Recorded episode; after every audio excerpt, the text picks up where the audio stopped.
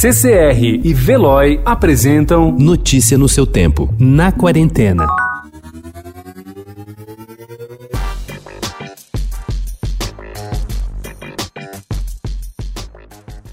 O projeto Sacadas Literárias promove um encontro pela leitura durante o isolamento. Idealizado pelo brasileiro Leonardo Tonos, professor da Universidade Sorbonne, a iniciativa tem o objetivo de estimular o prazer da leitura. A ideia surgiu quando ele se deu conta que vários de seus alunos iam passar por esse processo longe de casa e sem acesso a bibliotecas. O grupo de WhatsApp da turma migrou para uma página do Facebook e outras pessoas foram chegando de lugares tão diversos.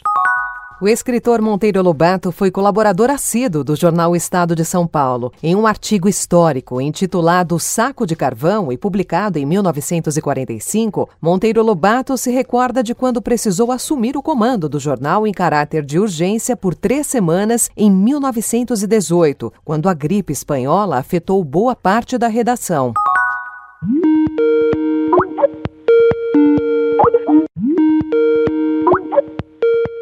Reuniões online estão cada vez mais comuns, mas como ficar bem na câmera? Graças a ferramentas como Google Hangouts, Zoom ou Skype, é possível ter mais contato com seu grupo de trabalho. No entanto, a intimidade deve ser controlada. De modo geral, sua aparência ainda deve ser profissional, sem fugir do normal. Não é preciso muita maquiagem, mas se arrume para parecer apresentável. Uma dica é testar sua aparência na tela antes da reunião, para ter uma ideia de como os outros irão te ver.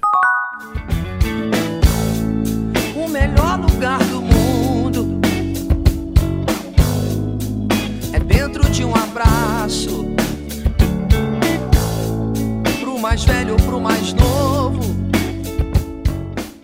Alguns heróis usam máscaras e estão na linha de frente do combate ao coronavírus. Estão espalhados em hospitais, postos de atendimento e consultórios de todo o país. São médicos, enfermeiros, condutores de ambulância, equipes de apoio e limpeza, todos empenhados no combate à pandemia e em salvar vidas. Essa dedicação diária merece mais que aplausos, e é por isso que o Estadão convida você a homenagear esses profissionais usando a hashtag Abraço na Saúde no Twitter.